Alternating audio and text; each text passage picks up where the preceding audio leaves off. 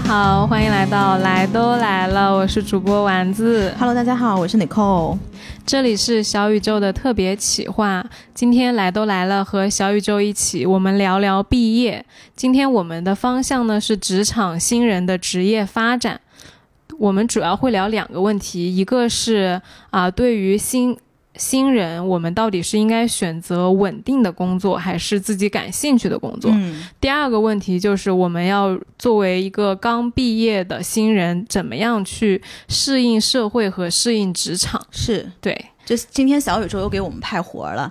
然后我觉得，在这个开始我们的论述之前呢，其实应该先介绍一下我们两个各自的职业背景，嗯，这样也让大家有一个概念，就是我们今天在讨论这些东西到底基于一个什么样的东西，我们在讨论。对，对，然后我是呃学金融的，然后呢，在研究生一年级的时候就拿到了呃美国一家咨询公司的这个 offer，所以当时是在纽约工作了呃三年不到一点，然后当时就回国了，然后回完国之后，现在在国内的一家券商，嗯。嗯，我是学法律的，然后也是在研究生一年级的时候啊、进入了一家公司实习，然后毕业之后直接入职这家公司，对。对，做法律合规。嗯。对，哦，我今天要给大家讲一个 disclaimer，就是说我们今天所讲的所有的呃分享都不是正确答案，也没有想教你呃做什么选择的意图，只想我们从我们俩的过去经验来分享我们自己的故事和看法，因为毕竟我们的职场经验是非常有限的，我们遇到的问题也是非常有限的，所以仅代表个人观点。如果呃不适用你的话，其实你不一定要非常紧张，说跟我们想的不一样。对对对，其实我们今天的论述更多的是来跟大家讨论一下我们怎么去看这个问题，是给大家提供一些我们在职场上基于我们的经历会有的思路。对对对，然后基于这个思路呢，大家可以根据自己的实际情况来做出你相应的选择就好了。对，然后第一个问题，我觉得第一个问题特别有意思，就它看似是一个非常经典，但是实际上经不起拆解的问题。对，当时我们拿到这个问题，我跟丸子互相看了一眼，说：“ 哎，这你选哪个？”我觉得这两个好像都不太对。对我当时跟尼克说：“我说选什么稳定的工作，选什么感兴趣的工作，就应该选有钱的工作。是的，是的，工作不就是为了钱吗？嗯嗯嗯，就是我觉得我们在做一个重大的呃问题的选择的时候，应该把这个大问题拆解为很多很明确的小问题，然后化整为零了之后，一点一点的去把它解决掉。因为呃，其实变化是永恒的，就是你要知道，人生它是一场马拉松，而不是一次次的这个百米冲刺。那我们在这个大的问题里面呢，我们就先来看一下兴趣跟稳定。首先，什么是兴趣？对呀、我当时拿到这个命题的时候，我的第一反应就是，我其实，在刚刚毕业的时候，说不好我当时的兴趣是什么。哪怕当时我有那么零星一点，觉得，哎，这也许是我兴趣的东西，嗯但其实从我以现在的姿态回去看的话，搞不好那是一个暂时的志趣，嗯，或者是暂时一个感兴趣的东西，而不是真正我认为是兴趣的兴趣。我我的经验是，很少有人真的在工作之前，甚至是工作呃前几年了解自己的兴趣是什么，嗯非常非常少。我刚毕业的时候，当我就是去面试我现在入职的这家公司之前，嗯，我都不知道这家公司是干啥的。对啊，就就糊里糊涂我就去了，啊就谈不上兴趣，都不知道我自己面试的这个工作法律和合规分别有什么区别。对，嗯，而且还有一种可能性，就是可能你二十岁时候的兴趣，它维持不了几年。就有的人他未成年的时候兴趣是一个兴趣，然后二十岁的时候是一个兴趣，三十岁当你更加成熟之后，你你有一个更加宏观的视角来看待这个世界，更加全面的视角，你又会觉得你的兴趣又变了。嗯，而且我就始终相信，其实兴趣这个东西是流动的，它应该是在你的成长的过程中一一直一直去探索的一个东西，而不是说它是一个恒定的，然后这个毛好像就在那个地方，我们就往那儿走就行了。我觉得兴趣它不是这样的一个东西。而且我觉得还要更正的是，当我们问想起兴趣来的时候，更多的是想到，比如说做瑜伽、运动啊、吃饭、逛街这种消遣。嗯，就你很容易把消遣、花钱的事儿等同于你的兴趣。是的。然后你在工作上面问我到底要选一个感兴趣的工作还是我那工作是用来赚钱的，兴趣大部分时间都用来花钱。对，你怎么可能在你的工作上面选到你的兴趣呢？是是。但是其实我在过往经历中也的确有看过那种朋友，他是从小他就特别喜欢，比如说体育。就我以前我们初中同学，然后他上学的时候，他就会在那儿看那体坛周报的那些报纸。然后结果他后来毕业了之后，的确就去了体坛周报。嗯。然后去完体坛周报之后，他一直做体育做到现在，他的确都是做的特别开心。嗯就你说这个东西，他有没有这种人？他一定是有的，是，只是第一个比例比较少。对，那第二个呢？还有就是说，比如说。你真正知道你自己的兴趣是什么，但与此同时，你要看到这个兴趣，如果把它转变为工作之后，它背后可能会给你带来的一些呃繁琐和未知。没错，就是其实是你愿意为你的兴趣付出多少，对你愿意为了你的兴趣去牺牲什么，对，去努力什么，去花多少的时间研究多少个项目。如果你今儿真的说我喜欢，比如投行，那你是不是？喜欢去走访企业，你是不是喜欢全全国东奔西跑？因为我记得我当时毕业的时候，呃，我当时的对象就是说我喜欢当律师，而且喜欢当那种诉讼诉讼律师，因为我特别喜欢就是在全国各地出差，我觉得那种很累的感觉让我觉得很充实。我觉得 OK，那你如果愿意承担这个工作，就是最累的那个 part，那你可以去选择做这件事儿。嗯，包括像你刚刚说的，呃。从很早的时候就知道自己想做什么的人，我也见过，但我目前为止只见过一个。嗯，就他跟我说，他从高中的开始就非常明确他自己以后要做的事情。但是我觉得绝大多数人可能是没有办法像你刚刚那位做体育的同学，或者说我刚刚说的那位朋友一样的。对，就大部分朋友是到了毕业都。不知道自己在工作领域的兴趣是什么的，嗯，对。对，我就记得我大学的时候特别喜欢旅游，我我以为那个时候我的兴趣是旅游，然后我就跟我妈说，我说我毕业之后我要去做那个酒店试睡员儿，但是你知道现在我们去看酒店试睡员他多辛苦啊，就基本上全年没几天是在他所在的这个城市的，然后一直就是在颠簸，一直就是在不同的地方转换，然后你还要写很多文字性的输出，所以其实我觉得如果我真的现在想起来，如果我当时真的做了这个职业，可能长久来看，它反而是消磨了我把它当做兴趣的耐心以及韧性。嗯嗯，所以这个可能是我们会提供的第一个思路，就是大家要知道你自己的兴趣是什么，以及你的兴趣是不是真正的兴趣，以及在工作上面的兴趣和你的日常消遣是有区别的。是对，因为我突然想起来，我以前工作的时候，其实也有很长一段时间在纠结我自己做的事儿，我不喜欢这个上面，因为那个时候我的误区就是。我要是做了我喜欢的工作，我上班一定会开开心心的，对，一定没有烦恼，一定没有摩擦，我就每天过得跟神仙一样。但在我工作了五年之后，我就知道，其实工作一定会有很多麻烦，会有很多摩擦、消耗，会去。要解决很多问题，这个事儿，即便你做了你喜欢做的事儿，就包括我们俩现在做的播客，我也很喜欢做这件事儿。嗯，但是在做这件事儿的过程中，你也会遇到一些困难。对，这个是我觉得大家得搞清楚的，就是做了高兴。做了你喜欢的工作，并不代表你上班一定会开心。是的，相反的，你可能得为你的热爱付出更多的东西。嗯，是。然后第二个思路，其实想跟大家分享的就是，我会觉得工作应该选择你自己最擅长的东西，而不是最喜欢的东西。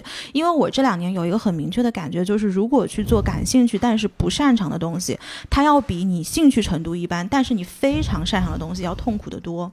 我给大家举一个例子，就是那个时候我在呃上学的时候，有一年我去纽约实习，然后当时跟我一起住的一个小姑娘，她是 Parsons 的，她学学设计的，学那种就是服装设计。我当时一进门的时候，我就看到她每天就是属于那种很就 frustrated 就很沮丧，然后就是很很很崩溃的一个状态。然后在很长很长的时间，我都不能理解，我就说你这个不就是要交一个这个作业嘛？那你交就是了。但其实她后来跟我说，她觉得自己小的时候很喜欢学这个专业。业，可是他并没有这个才能哦。对，学很痛苦。所以他现在他一直长长期都是处于一种非常痛苦的状态啊。所以我会觉得每个人的长短板有的是天赋，然后有一些是后天培养的结果。那你这个长就是你的长项，其实应该把它物尽其用。那这个擅长的东西，比如说包括专业的能力啊，或者是呃你这个个人才能的这个发挥。打比方说，我很喜欢艺术性的工作，但是我就在想，如果我真的去做了艺术性的工作，我可能现在就已经穷死了。我就是最我就是最穷的那种艺术家，因为我深刻的知道我没有这个才能。嗯。但是后来我爸妈不是让我去学金融了嘛？嗯。然后到现在在工作当中，我也的确能够看到。数字这个东西，它也的确是我擅长的，就是数字跟文字，我是更加擅长数字的。哎，这个真是，对，因为我有一天跟尼克说，我说把你家地址给我，然后完了之后，我们俩分别在微信上搜，我在搜他家的那个地址的关键字，然后他就说。他说：“你这个有什么好搜？直接搜那个门牌号几几几几不就行了吗？”我当时愣了一下，就我搜所有的地址，我 never 想过搜门牌号，就是数字。是我永远都是搜关键字的。是是，所以就是当我做了金融之后，你问我现在喜不喜欢，我是喜欢的。嗯，所以我觉得另外一个视角就是兴趣这个东西，它也可以培养。你说是不是？以前你不喜欢，有的时候你不喜欢，只是因为你还没有认识到它。对，就是现在我做了，比如说金融方面的工作，我会觉得金融它是一个很高的。视角，他在一个很宏观的层面，能够看到这个世界运转的一个真实面。比如说，在数字跟金融活动当中，你这个世界是怎么样的？你通过这两个维度，其实一点都藏不住。是有的人通过新闻，有的人通过阅读，但你从金融跟数字上面，你是可以看真真切切看到这个世界的一切的活动，而且是很真实的那一面。哦，嗯。其实我也是学了自己擅长而不是最喜欢的那个东西，就是法律。我觉得法律对于我来说，就是。挺擅长，但没有很热情的那个感觉。对，因为你对文字的感知能力跟逻辑能力比较好。对，对我甚至就是刚工作的时候不想干这个事儿，我还跟我们领导说：“我说我对法律不感兴趣，我不想干了。”然后我们领导特别无语。嗯，对。但我现在其实我回过味来了，就是我能理解你说的那个话，就当你真正去做一件事情。一潜下心来认真去做，你会就是感受到做这件事情的乐趣。嗯，因为一个是因为你擅长，所以你很轻易的能把这件事情做好之后，它会给你很大的正反馈和成就感。对，尤其是在职场这种竞争压力和呃节奏都比较快的地方，如果你能比较简单的解决一件事情，它给你带来的那种舒适感是很强的。是没错。然后第二个。就是你刚刚说到的，你其实不一定就是知道你是不是真的喜欢，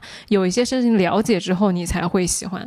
我到现在慢慢的觉得说，我在做法律或者说我在给别人提供解决问题的思路的时候，是是开心的，是真的是开心的。对，你觉得你在解决很真实的事情。对对，这件事情让我觉得我是有能力的。对，是的。嗯嗯。但是其实这个，我觉得这个问题就。很 tricky，因为有很多那种成功的，呃，传记啊什么的，他也会跟你说啊，不要选择那种啊看起来容易的事儿，你要选择你那个热情的那个喷发点，然后不断的去打磨和钻研。就他这个话呢，我觉得没有一个正确的答案。嗯，就你如果。适合你自己的，你就去走那条路就行了。对对，没错。然后第三个，就其实我们想跟大家讨论一下，因为今天我们在讲你怎么去选择第一份职业嘛，那我们就非常想讨论，就是好的职业发展。他在每一个阶段启动的到底是人的什么能力？就是我会觉得，呃，如果以三十五岁为分界点来看的话，其实三十五岁前这个工作，比如说它启动的是你的专业能力啊，或者是它是你的学习能力、为人处事的能力、你的悟性，或者是你的沟通表达的能力。但三十五岁之后，什么样的能力在职场上会比较有竞争力呢？就是你的行业影响力、你看人的能力、你行业内外的人脉。你的组织管理能力，你的决策能力，还有一个很重要的，三十五岁之后叫体力。我我真的是这么觉得的。哎，前几天有一个朋友就说，说我工作了这么多年，我得出来的结论就是，是身体最重要。对对对，是的，是的。所以就是基于这样的一个逻辑，我们也可以看一下，在如果大家手边有好几个工作选择的话，你们也可以衡量，就是这个平台它能够培养你、锻炼你一个什么样的能力，然后你根据自己的一个客观条件，比如说你的经济条件啊，或者是你想要的职场成就啊，或者是你的人生规划来做一个选择。那如果我们来看这个稳定还是有兴趣，就首先大家必须要知道的是，一般稳定的平台啊，它都是一艘大船，就是大船呢，它为什么会稳呢？因为它开的慢，对吧？那这个就意味着其实，就大家能够听出来，我们俩都是大公司出来的，所以非常有感触。对，太多了。对，那就意味着，其实，在它这个开着很慢的过程中，你一定要牺牲掉一些你自己的成长速度。然后呢，另外一个方面，如果你是学很感兴趣的，那大概率，如果你会纠结的话，大概率这个不是一个很稳定的工作。嗯，那也许你在东一榔头西一棒子的过程中呢，你的职业轨迹中一定会有一些折损。所以，我觉得大家去做这样的选择的时候，可以目标放长远一点。你衡量标准应该是这个。呃，平台以你现在的视野范围，你觉得它三十五岁为分界前后能够给你提供什么东西？然后你基于这个点来去做你现在的职场选择，这个是我的一个建议。对，我觉得你刚刚说的那句“他能给你提供什么东西”是最重要的。嗯，其实这个问题叫做你选择稳定还是感兴趣的工作，我觉得这个问题本身它局限了我们对于工作挑选的想象，是因为它好像就陷入了一个二元对立。对，就我要么稳定，要么感兴趣，那所以呢，其他的工作是没有了吗？对，对吧？因为我觉得说调整思维，我们不要用学生思维和二选一思维，或者说局限的思维来看待这个问题。我们要以我们自己的投资思维来看待问题。我们现在毕业了，那我们第一份工作其实投入的是我们最黄金的前三年的职场新人时间。我们投资我们这三年的时间在哪儿？它可以给我们带来什么样的回报？这个才是最重要的。是没有错。就就像你刚刚说的，它能给你什么东西？因为工作本身不是用来取悦我们的。工作也不是为了让我们开心的，工作就是用来赚钱、跟自我成长、收获，对，然后成长，然各收各种各样的东西的，不管是资源、人脉、能力、事业，都是你的收获。所以选择一个能够让你成长、培养你、让让你看到更大的世界的一个工作，比选择一个消耗你、限制你的一个工作更重要。嗯。而且就是还有一个我的一个思考想跟大家分享，就是大家在职场上一定要清楚，有一些东西是你的平台带给你的，比如说你的职场、你的社会光环。是，如果你在一个比如说行业里面非常顶尖的企业，你出去说，哎呀，我是什么麦肯锡的，人家就哇，好棒啊，好棒啊，这些其实是属于平台能够带给你的。对，所以你一定要想想看，你在职场上获得这些东西，如果有一天你离开了这个平台，你是不是还有？别人给你的崇拜的眼光，那这个东西就是你自身的能力的提高。其实我觉得这个东西是更重要的。哎，我那我刚工作的时候最焦虑的就是这个问题，因为当时呢，我一个是做的工刚毕业嘛，我没有做特别啊含金量特别高的工作，可能还是一些基础的工作。但与此同时，我自己非常明白，我出去社交的时候，当我讲出我公司名字的时候，他们都会。啊，侧目或者说加我微信啊什么的，对，我都非常清楚，是因为我在这个公司，而不是因为我自己厉害。你的个人能力，对我那个时候就经常会问我自己，如果我从这里离职。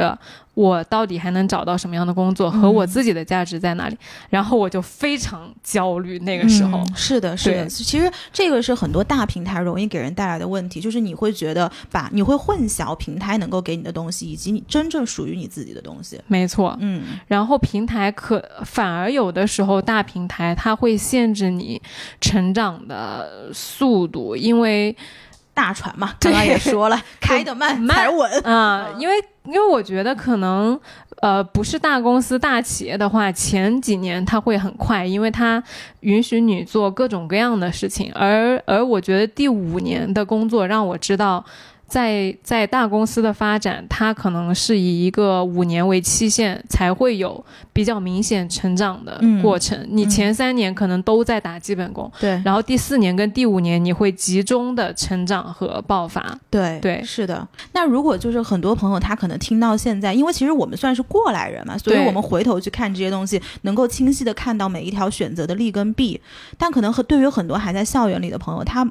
吃不准，嗯，对，那我觉得你就选一个可攻可守的职业。什么叫可攻可守呢？就是一个相对来说大一点的平台给你提供的薪资待遇好的岗位。说白了还是要钱到位。对，就这个东西，我是怎么来的灵感呢？是其实我有一个做投行的朋友，你说他喜不喜欢这份工作？其实我不觉得他称得上喜欢。然后，但是我问他喜欢什么东西，他其实也说不出来。嗯，然后我就说，那你为什么做了这个投行的工作呢？他就说，那我现在做这个工作，等于我做了我的。就是我薪资待遇这么高，我也不亏。嗯，那像这种其实这么外探的一个投行嘛，这么外探的一个工作，你在这个过程当中，你可以积累到很多经验、很多人脉，它这些东西也是有效积累，不会说我随着离开了这个平台，这些东西它可能就不值钱了。嗯，那我可以在这个过程中慢慢的去发掘兴趣，以及愿意投入终身的一个职业，等于说我有一个选择权。那我进可攻，退可守，所以这可能也是一个选择的思路。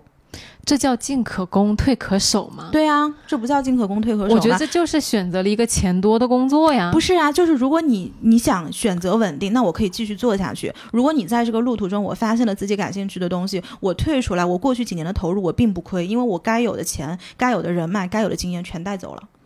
对，但是我觉得这个就是我们其实不要局限在兴趣和稳定上面的话，我们直接把这个这个视角和思维拉到我要选什么样的工作上，那这个对于我当时我也忘了是谁跟我说的。他说：“你也就不要想那么多，什么兴趣啊、稳定啊、什么职场发展啊、机会啊什么，你就选那个给你给钱最多的工作，因为他给你钱多，他一定是有理由的。对他不会平白无故给你那么多钱，你肯定就是一个是他看重你的价值，第二个就是他的工作含金量能够他必须。”配你这么多的钱，嗯，对它背后是有逻辑的。所以，当你第一份工作，你如果不知道选这个选那个的时候，你多半选一个钱多的工作不会错。那如果两个钱都是一样多呢？啊，那再要比其他的东西，对吧？那就跟同样两个男生一样帅，你到底挑哪一个一样？你就挑那个会给你讲笑话的。是的，是的，是的，没有错。节目讲到这儿啊。尼寇被我打断了一下，因为他本来想说建议大家去大公司，因为大公司好打基础，有一些基础的规范流程可以先学一学。然后我当时我刚刚就问了他一个问题，把他问懵了。我说：“那如果一家小公司开的钱更多，然后大公司开的钱没有小公司多，你去哪？”他就沉默了。没有，其实我觉得这个问题是非常具体的。嗯，对，这个问题其实非常具体。我也不一定是说一定会去那个小给呃给钱多的小公司，也不一定会去那个，都不一定。对对，因为它是一个，就是你这个衡量标准，它是一个光谱式的一个东西。我们不是说讨论今天哎这个轴，然后在轴心的这一段，然后在轴心的那一段。对对，还是像我们刚刚几个问题，就是啊，他能给你培养什么样的能力？对，能给这个才是思路。对对。哎，你看，我们也其实很容易陷入那种二元对立的思路。对，是的。然后呢，就是可能很多在听我们节目的这个朋友，因为他还在校园嘛，那校园他可能也不知道外面的这情况是什么样，所以我就建议大家能够多实习。是对，就其实我去回顾我的这样的一个职业轨迹，我会觉得过去做的一个很好的事情就是我一直在实习，这是做的很好的点。但是呢，实习它不好的，我没有做好的地方在于，我所有的实习找的都是一个赛道、同一个品类的实习的公司，所以它。它这个的优势就在于，你进入到最后，你一个真正要工作的地方，你会非常的容易，因为你之前的职业基础打得很好。是，但是它。弊端就在于你没有看到这么多多样性，职场的多样性，所以其实对于你的选择来说，它也不是一个全面衡全面衡量后的结果。相当于你那个时候实习实习的思路就是，啊，我要在这个领域找到很好的工作，所以我要先积累很多漂亮的简历，是，而不是说我要实习来试我到底想要哪样的工作。没错，对，因为我记得我本科的时候，我们院校是要求统一去啊。实习的，就你必须有一份实习经历嘛。我那个时候呢是去了法院，而且是一个市的中院。然后那个时候我在中院实习，就跟着书记员登记登记那个档案呐、然后就是看看卷宗啊啥的。我们那个庭长啊，每天下午四点钟就拿着他那个羽毛球拍对着墙开始打羽毛球。然后我当时实习完的时候，我说哇，这个法院生活真是太舒服了。对，哇，这个每天四点钟就可以那个不不忙了。嗯，但我毕业的时候就就正因如此，我毕业的时候完全没有考虑过法院。哦，你就把它排除了。对，因为我知道我不想要那样的生活。哦，嗯那可能是因为我的实习经历一直给我带来了很好的体验。就是你看，我以前待过，比如说国内的咨询公司，然后法国的咨询公司、银行。呃，对，基本上就是这几类是，比如说我中资银行、外资银行我都待过。就是其实每一个待下来，你都会觉得，哎，这个这个东西看上去还挺光鲜亮丽的。因为你嗯想，那种真的欧洲的咨询公司，其实它是把自己包装的非常好的。是而你作为一个实习生，你看不到这么多里面的，比如说你职场上的一些晋升渠道啊，或者是勾心斗角啊，或者是很细节去做一些坑你是看不见是的，所以当时我的一个体验，我就觉得，嗯，好像这个是我还挺喜欢的生活。就你想以前嘛，就在那个什么纽约一个法国咨询公司，然后下了班之后就穿着我的小高跟鞋从中央公园走回家，这日子能不喜欢吗？说不定还有什么呃同事一起去喝一杯呀、对，对对，这是很正常的。所以其实这以前的这种职场环境，我是很喜欢的。嗯，但是呢，它给我的一个局限就是，我不知道除了这个赛道之外，外面的世界是什么样的。还有那么多艺术家，对，也许我去，对，也许我去体验了更多的东西，我回头我会看看，哦，好像那些东西是我更加会 value 他们的这些价值的嗯的因嗯素，对，可能就会做不一样的选择。是。嗯，我实习的时候就是排掉了两个我后来不感兴趣的赛道，然后后来呃来我们公司工作了。对对，然后，然后关于这个问题呢，我们最后再给大家补充一个点是，我们看到呃我们的问题里面有听友其实是提问说，啊、刚毕业没有计划，就他提到了一个点，说他其实没有任何的概念或者说规划的。嗯。呃，我觉得没有规划是一件很正常的事儿，但是它不能是一件持续没有规划的事儿。嗯你得就是我们刚刚讲的这些事儿呢，其实你可以花非常长的时间去做这个决定，和不断的去呃思考和感受这件事情。但是你一定要花时间去做这件事儿，没错，因为对于刚起步的年轻人来说，其实你没有什么特别重大的问题的。嗯，你每一天的生活，呃，比如说我今天要买什么样的裙子，我要不要买那支口红，还有我要买什么样的包和电脑，你可能会纠结，但其实你更应该花时间去想的是，你要在哪个城市生活，嗯，你要跟谁一起生活，嗯。你要每天做什么样的工作，这三件事就 where you live, who you live with，还有一个就是 what you do，其实是嗯。你你可能要花一年、两年、三年，甚至是不断的过一段时间就去 review 一下的事情。对。对，甚至其实更提前一点，如果大家更有野心的话，我会建议大家在学校的时候就想好跟谁玩儿、怎么玩儿，这个其实也特别重要。这个值得单开一期。对，这个其实特别重要。对对，嗯这个这个，如果大家想听尼寇老师讲的话，对，这个其实是被低估的，在校园里面的一个隐形的技能，就是我们很少嗯在职场上，我们就会去提说，啊，你在学校的时候你要选好怎么玩，跟谁玩。嗯其实我觉得这个特别特别重要。哎，这个如果大家想听留言，我们可以单开一期。那第二个问题呢，当时小宇宙给我们，它叫做说，走出校园后对职场进入社会感到不适，应该尽怎么尽快去适应一个新的职场新环境？成年人在工作中应该注意培养哪些能力？对，那对于这个问题呢，我觉得可以先打个底，因为我回想我过去呃毕业的时候，我其实没有这个问题，就我当时没有对于我要适应职场这个概念。嗯我我觉得可能是因为当时我要入职的那个部门，它有给到我足够的呃安全感感也好，或者说接纳也好，它不会让我觉得说我马上要工作了是一件很可怕或者说很恐惧的事儿，嗯或者说我作为一个学生我很紧张的事情。就所以我觉得，如果说在听节目的朋友们，你们有这个呃疑问，或者说有这样的想法，那说明可能你心底里多多少少对职场有一些未知的恐惧。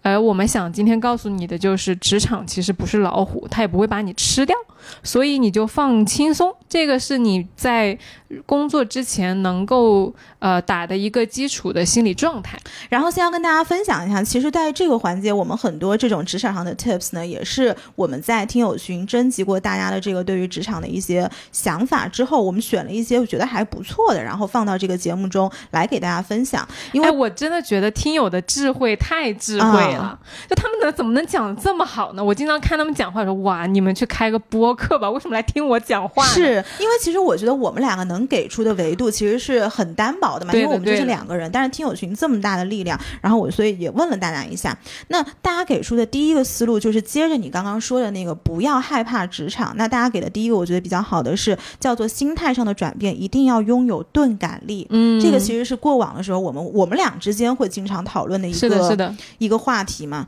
因为很多人他其实初入职场呢，一开始总会有一点就是比如像你说的害怕职场啊，对，然后就是做了一些事情就会很自责，比如说没有做好，说哎我是不是太笨了呀，或者是呃是不是做失败了呀？哎这个事情没有做好啊，或者这个事情是不是我不应该问呐？或者是我这个回复是不是得罪人了呀？不得体呀？哎，就会有很多这种自我。质疑的时候，但是我觉得我们听友说的很棒的一个点，就是说我们要搞清楚，大家一定要摆脱学生思维。我们今天是来打工的，那我会觉得你要时刻记住两点。第第一个就是企业它要什么？嗯，企业要的是盈利，是老板要的是什么？老板要的是你帮他做出成绩、成果。对，是成果。就这两个东西你把握住了，这个思路你拿住了，其实你在职场上你不要去在乎一些很细节的东西，就是我们把事儿提前，但是把情。绪放一放，嗯，多关注事情，少关注情绪，这个是我在职场就是接着钝感力这一点，就是我个人的一个分享。而且关于这个钝感力呢，你要想，你刚工作其实是新人，新人是你在职场阶段能够收获最多宽容和最多就是耐心的时候。是你在刚工作前一两年不知道的问题很正常，对。就我没学过嘛，对吧？那但是如果以后什么三五年啊什么的，你再不知道就不太合适了。是的，所以我刚工作的时候，我爹妈最喜欢跟我说的话就是：你们不懂你就多问，嗯，因为你问不代表你无知，你问只能代表你积极。是没错，就是让领导也看到你有一个这样的想要学习的心态在里面。是的，是，其实这个是被接纳和被肯定的。对对，就其实关于这个观点，我们当时在年末的时候也做过一期这样的节目，就是八十六期年末舒缓。松弛职场实用指南，就这期节目，其实很多听友听了就会觉得还挺有收获的。然后其中我们也讲到了，就是说你怎么去在职场很初期的时候，你不要太把这种呃个人的感受提得太前，然后还是多问，然后多关注自己的一个成长。这个可能是职场新人会需要注意的一个东西。没错，嗯，哎，那一期其实讲了很多心态上面的一些 tips。对对对。然后第二个思路呢，就是我个人会觉得叫说不要把它呃。不要让自己成为在职场上成本最低的一个背锅侠，嗯，因为其实职场它就是一个江湖，是。有人的地方就有江湖，就有的时候我觉得大家，我不是说呃大家要去职场上害人，但是你一定也不要把每个人想的太。太友善，因为这就是一个天天然竞争的一个环境。嗯，那就是你怎么去保护好你自己呢？比如说我们在工作的内容或者是对接的过程中，一定要去留痕。是因为有的时候可能我们，比如说你我们两个是同组的，我我去交代一个工作，我跟你口头说就说了，但是保不准这个事情如果最后没有做好，我们中间的勾兑环节，可能比如说你就直接去跟领导汇报就是另外一套，但是与此同时我是没有任何留痕的东西来为我自己证明的。嗯，那这个时候我其实在这个环节里面我就。成了他的背锅侠，所以就是第一个件事情，就是你所有的工作内容以及对接，一定一定的要留痕。然后，如果说你们是有那种，比如说内部交流的这种即时通的软件，尽量用那个，而不要去用微信去交流，都是为了留痕来使用。哦，你一讲到留痕，这个职场感觉就出来了，我真的觉得好残酷啊，是很残酷。职场它就是一个很残酷的环境。而且我跟你讲，我们的工作习惯有的时候就是反留痕，嗯，因为有的时候我被咨询的时候，你其实。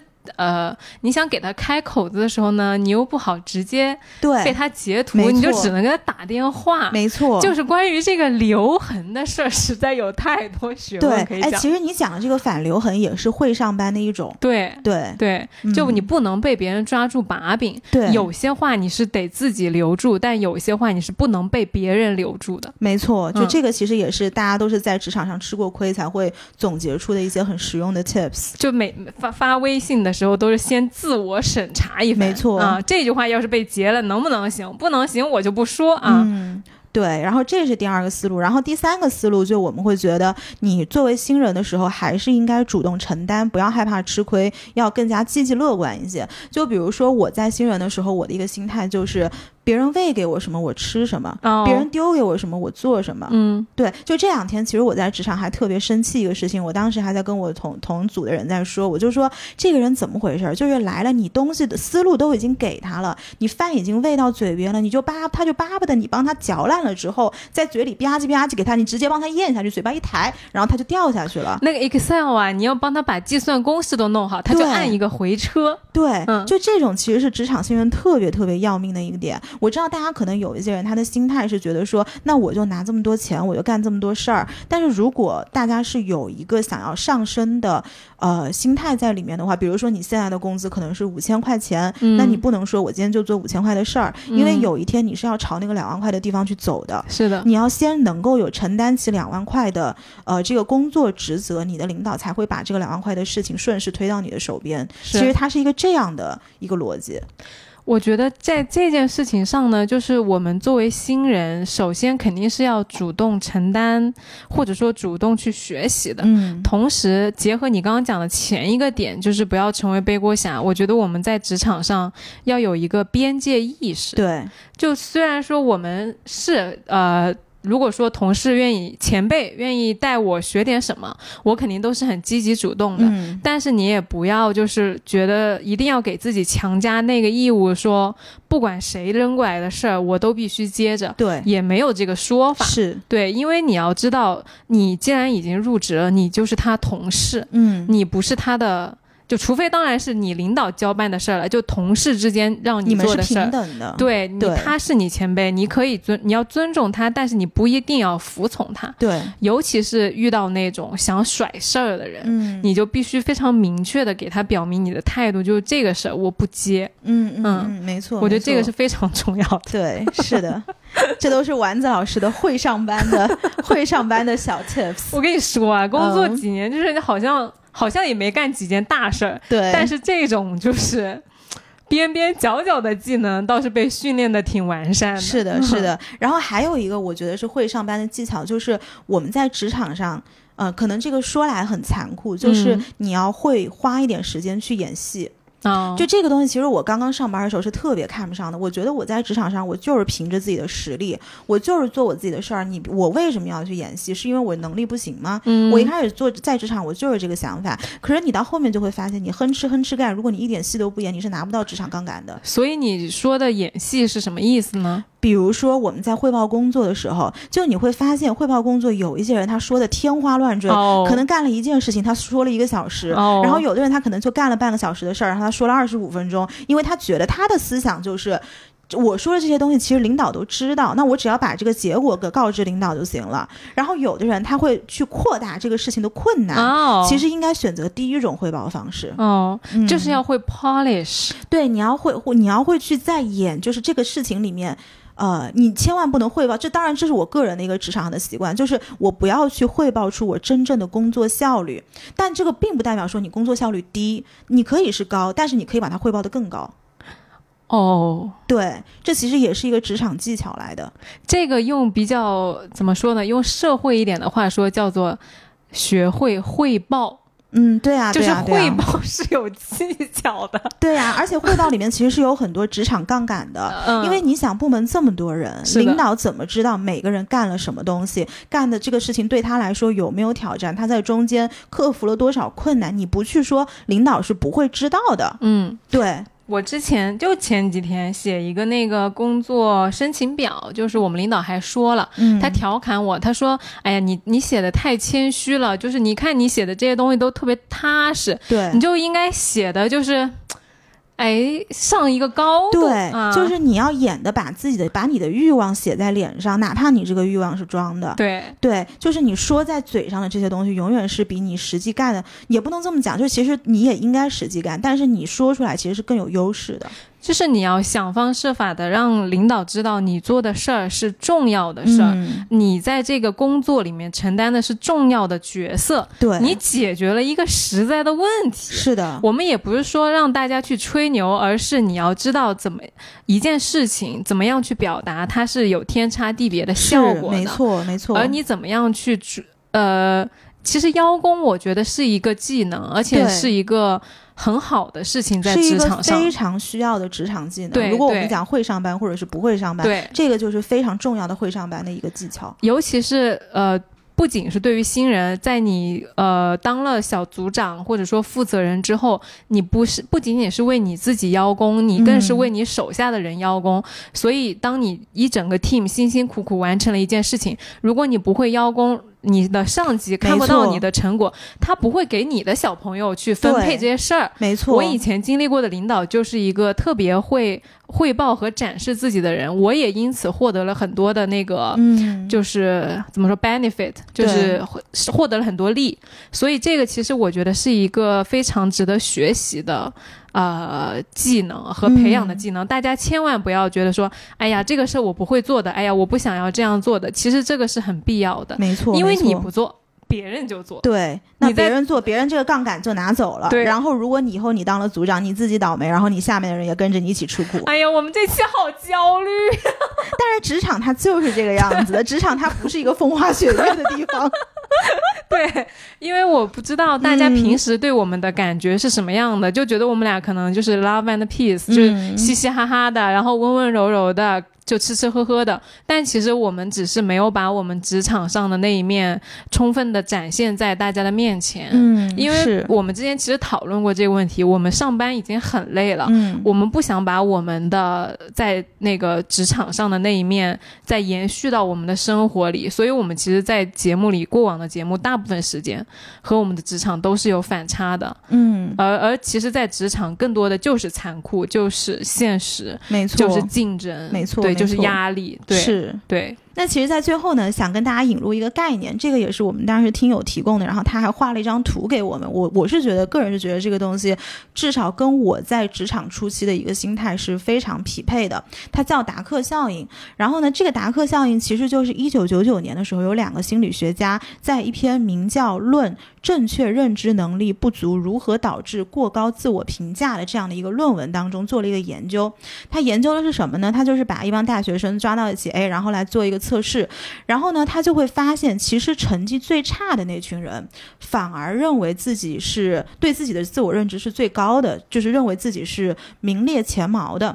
那些深受达克效应影响而不自知的人，其实大多是处在智慧的第一个阶段，也就是在这个达克效应里面被叫做愚昧之山。可能我这样讲解起来会有一点抽象啊，就是大家如果听到这里，也可以回到 Shunos 去看一下这张图，你就能够明白我在说什么了。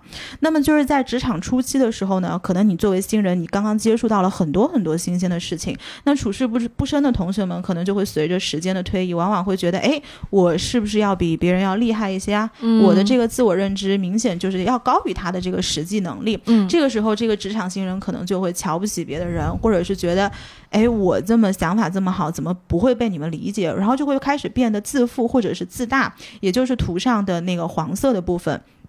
而到达了一定的程度呢，你一定会被现实狠狠的教训。这个教训可能是来源于别人的一句话，也可能是呃自己带来的一些失败。这个时候，你可能就会陷入深深的自我不认同当中，最终这个自我认知呢就会降到实际能力以下，也就是图上的这个蓝色部分。那其实如果在蓝色这个部分的时候呢，你应该会觉得非常非常的绝望，就会觉得做任何事情自己都没有办法控制。那这个时候呢，可能需要一些自我调节，或者是接触比较积极的事情，来让自己的呃负面情绪从这个情绪当中走出来。比如说，你可以接受一些别人的帮助啊，或者是你可以呃。读一些书，让自己有一个自我认知的一个新的迭代，你去重新审视一下自己，这个时候你的认知程度又会再次的上升。那其实，在这个曲线的过程是反反复复、反反复复、不断的在出现的，直到随着年龄的增长，那每一个职场新人他会逐渐、逐渐的趋于稳定。所以我就会为什么我跟大家分享这个呢？就是我觉得这种职场的心态对于每个人来说都是非常正常的事情。那你随着时间的推移，一定会更加的稳重跟宠辱不惊，就你处事的方式也会成熟非常非常的多。对，就是职场，我们为什么一直强调是呃新人呢？因为可能新人是一个在积累和在变化的阶段，你的可塑性是很高的，你的未来是非常不确定的。我记得我刚工工作的前几年，就有一个姐姐跟我说，她说其实你现在是非常值得就令人羡慕的时候，嗯，因为你的未来是可期的。是对，然后她就说，其实你现在可以去尝试你任何想要去做的呃工作啊、岗位啊什么的，就你的弹性很大，所以嗯你要知道你现在面临的困难都是你的机会。没错，没错。对，但是还有一个心态就是说，我觉得呃，职场新人犯了错之后，千万不要钻到牛角尖里面去。嗯，多想想自己在职场上获得的成长，以及呃做得好的地方，每天给自己一点鼓励。这个其实我觉得职场身心健康也是蛮重要的一件事情，因为它决定了你是不是能在这个职场环境里面待的时间久。对。嗯，其实包呃之后呢，我们还会做一期呃讲职场的节目，就是呃和这一期的视角就不太一样。对，这一期的视角主要是对于新工呃刚工作的朋友们，想提供一些我们的经验。嗯，那下一期呢，我们其实想讲的就是上个屁班 和就是零零后整顿职场的问题。对，可能在那一期我们讲的会更多是如何在职场上设立边界感和 say no，对，和树立你呃更强大的内心。嗯嗯，是你们呃，如果对于职场心理健康感兴趣的话，可以关注一下我们之后做的这期节目，嗯和刚刚尼寇提到的我们在八十三期还是哪一期做的节目，我们都会放在 show notes 里。对，而且我最近总结了我们节目的一些系列节目，呃，大家都可以在 show notes 里面翻阅我们往期就是。基本上都是，呃，收到了很多听友的好评的，嗯或者说很有用的节目，都有列在 show notes 里面，你们可以去翻看。嗯，是的。嗯然后就是在这个最后呢，其实我个人的一个出发点会非常想要给大家推荐两本书，这两本书是伴随着我的职场的这个成长，它有给我当小朋友的时候有给我一些启发，然后现在可能有一些人需要去管理的，然后他也会从管理者的这个视角给我一些怎么去当一个好的管理者的这样的哦启发。对，第一本书就是托布花老师的这个沟通的方法，这本书太我非常非常喜欢。一定要看，每一个职场人必须看。对，嗯就是因为我们想职场很多问题，其实本质上都是沟通的问题。这一点在职场新人身上是非常非常需要注意的，嗯因为你作为新人，你在职场是没有议价空间的。嗯对吧？那你这个沟通的方式就变得非常重要。那我为什么会推荐托布花的这本书呢？是因为这本书的视角，它既有自下而上的，嗯就是你小朋友怎么去跟领导说，嗯也有自上而下的，嗯就是你作为领导，你要以什么方式跟小朋友说。它里面给出的每一条建议，我都觉得很实用。那它就是属于那种写了道理，然后也写了具体的应用场景。是的，是的，我给你举个例子，比如说他讲批评这个事情，他书里就会写你作为一个员工，你怎么去接受领导的批评，嗯然后也写了你作为一个管理者，怎么让你的难听的话也能够获得正反馈。嗯对然后比如说他会告诉你说，批评这个事情呢，不是告诉对方你怎么做错了。嗯，不是指责你，而是要告诉你说你怎么做才是对的。会因为你的目的对你的目的不在于发泄情绪，而是在于重启他的行动。我很喜欢这本书的点就在于他给你讲的其实是一些底层的思维逻辑和心法。对，但是他最后把那个行动的落地，他也帮你落地了。对他不是说讲完之后他就走了，然后怎么去行动，你自己想。他会给你一些具体的哎场景、应用举例。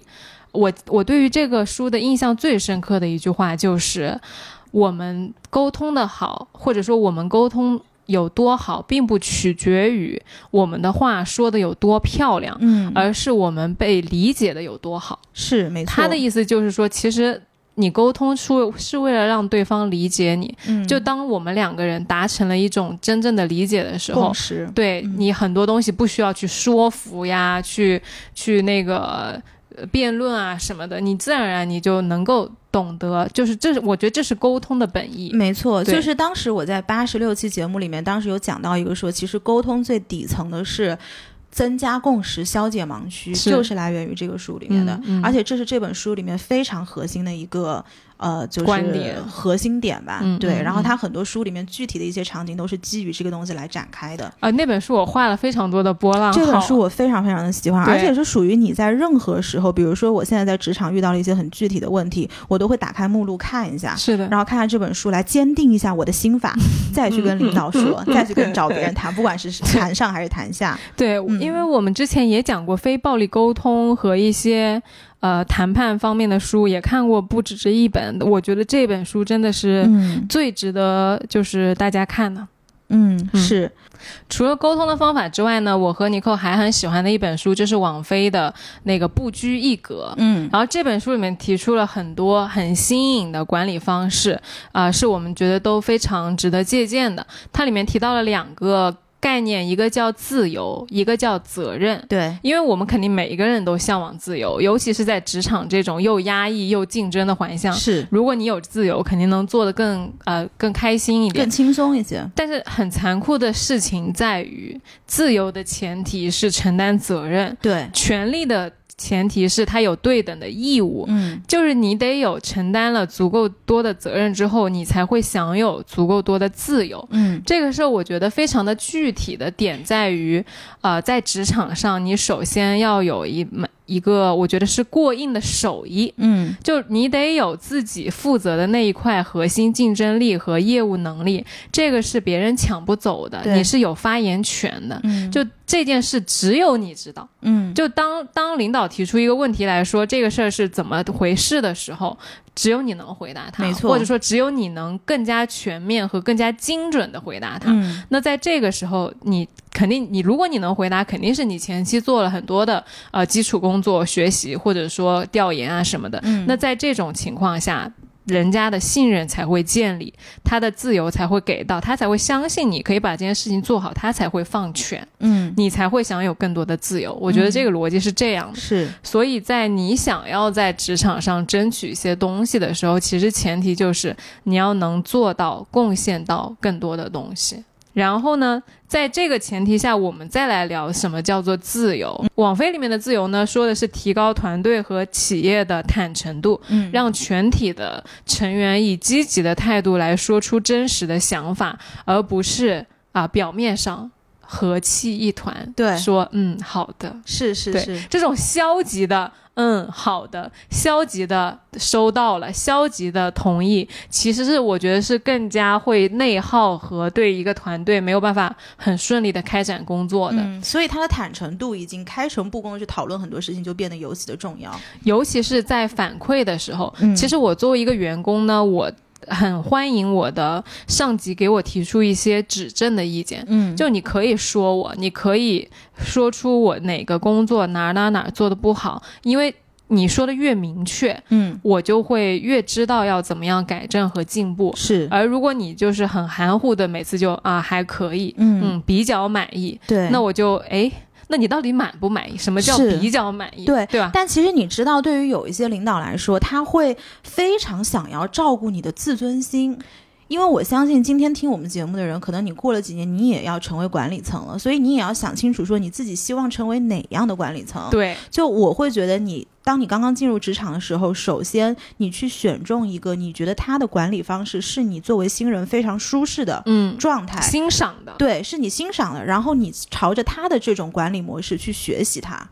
尤其是我觉得作为新人可以展示的是，我是欢迎你们提意见的一个状态。嗯甚至主动去问领导说：“哎，那这个事儿，呃，您觉得还有哪些可以改进的地方？或者说事后去定时的跟领导去做一个 review，或者说嗯在中午吃饭的时候聊一下这个事儿的来龙去脉啊什么嗯的。就很多事儿可能呃上级他不会主动跟你说，因为他太忙了。一个是太忙，第二个也不知道你这个人他需不需要这些反馈。他也不知，就像你说的，我可能想照顾你的情绪，我不知道这些话该不该跟你说。对，但如果你表明了一个态度，是说我想要知道，嗯我是 OK 来你给我提意见的，那人家可能就会哎斟酌一下措辞，然后给你一些正反馈。嗯我觉得这个其实是双边的一个呃沟通的渠道的建立。是，那在这种情况下，其实就是我们都坦诚的去沟通，不管是呃改进的地方也好，还是说肯定的地方也好，嗯其实都对整个职场环境是更透明和，更积极的。嗯嗯。就是我觉得作为领导层，你去给反馈的时候，有一点很重要，就是你不管认同不认同他做的这个事情，你首先第一个，你先要表达感激跟赞赏。嗯，因为你们去，这是双方人沟通的时候，你建立信任的一种方式。嗯如果你一上来你直接出指责，尤其是你上级对下级利用这种等级的差异来做的指责，其实对于新人来说是很难接受的。是的，是的，你可以不认同他做的事情，但是你一定要认同他想要去修复这件事情的一个发心。和甚至就是嗯他可能努力吧，对，就是既可能做的不是很到位，但是其实人家有努力，你可能我们要表达一下，呃，你这个努力呢态度是好的，但是可能对事儿没办好，那我们继续改进。是的嗯，就是你作为领导，他给下面的反馈，你目的是在于帮助他，所以你的这个反馈呢，必须要具有可行性。你最后要把这个你怎么去改进的这个方案，一定要跟对方沟通清楚。我觉得这个还是比较重要的。是而且我现在回想起来呢，我觉得在职场初期，呃，受到领导表扬和肯定是对我非常重要的一件事情。嗯我之前和领导有过一次深入沟通，其实，呃，现在想来是带着一些发泄情绪的。就是嗯我觉得我在职场上面，可能很长一段时间，我说的是情绪啊，就是我的情绪就是我没有被充分的肯定，或者说我的努力没有被大家看到。嗯，那那个时候，其实我的领导就给了我一个反馈，他说啊、其实我们是非常认可你的工作的，嗯可能我们平时没有就是及时给你这个反馈，或者说让你觉得我们认可你，但其实我们确实是认可你的。嗯那之后的工作呢，我们也会啊、呃更加及时的给你这个反馈。我们希望你可以在工作中找到更多的呃成就感也好，认同感也好。对，我觉得这个是确实是一个困境，就是新人如何在职场上啊、建立你自己的成就感和那个自信心。但是呢，这个是一个，嗯，你得一步一步往就是做出来的事儿，而不是是急出来的事儿。对对，你可能真的得就是一年、两年、三年的给磨出来了，那你之后慢慢的你就哎懂了，你也就开阔了。嗯，嗯就我觉得职场新人可能会有一个问题，就是他第一个比较容易好高骛远。嗯，就他嗯希望他可能有一个干大事的心智，我相信每一个人到了公司的时候，他第一个就是说，哎，我在这个公司怎么样大干一番，嗯哎，但实际上当你是小朋友的时候，所有的事情都是落地到小事上面的，所以千万要干好小事，然后不要纸上谈兵。那如果我们再多的去追求这个理论上的这个逻辑自洽，如果一旦陷入这个纸上谈兵的阶段，再聪明的人他都不会有特别大的进步。所以呢，就是实践是检验真理唯一的一个标准，任何时候都要实事求是。我觉得这个在职场上还是蛮重要的一件事情。然后最后还是想跟大家讲，其实我觉得每个人他都是一片压缩面膜，嗯，大家给自己职场上多一点的耐心。我最近不是经常跟人家说吗？Don't be so harsh on yourself。对，对你最后一定会在职场上变得越来越舒展的，所以在最后也祝福大家有一个好的职场路径。那如果是今年毕业的小朋友呢，能有一个好的去处。嗯嗯祝福你们。对，那今天的节目就到这边了，还是欢迎大家每周收听。来都来了，你可以在小宇宙、喜马拉雅、网易云音乐、荔枝 FM、Spotify、Podcast 等各大平台找到我们，也欢迎你在评论区跟我们互动。拜拜。希望你今天也开心，拜拜。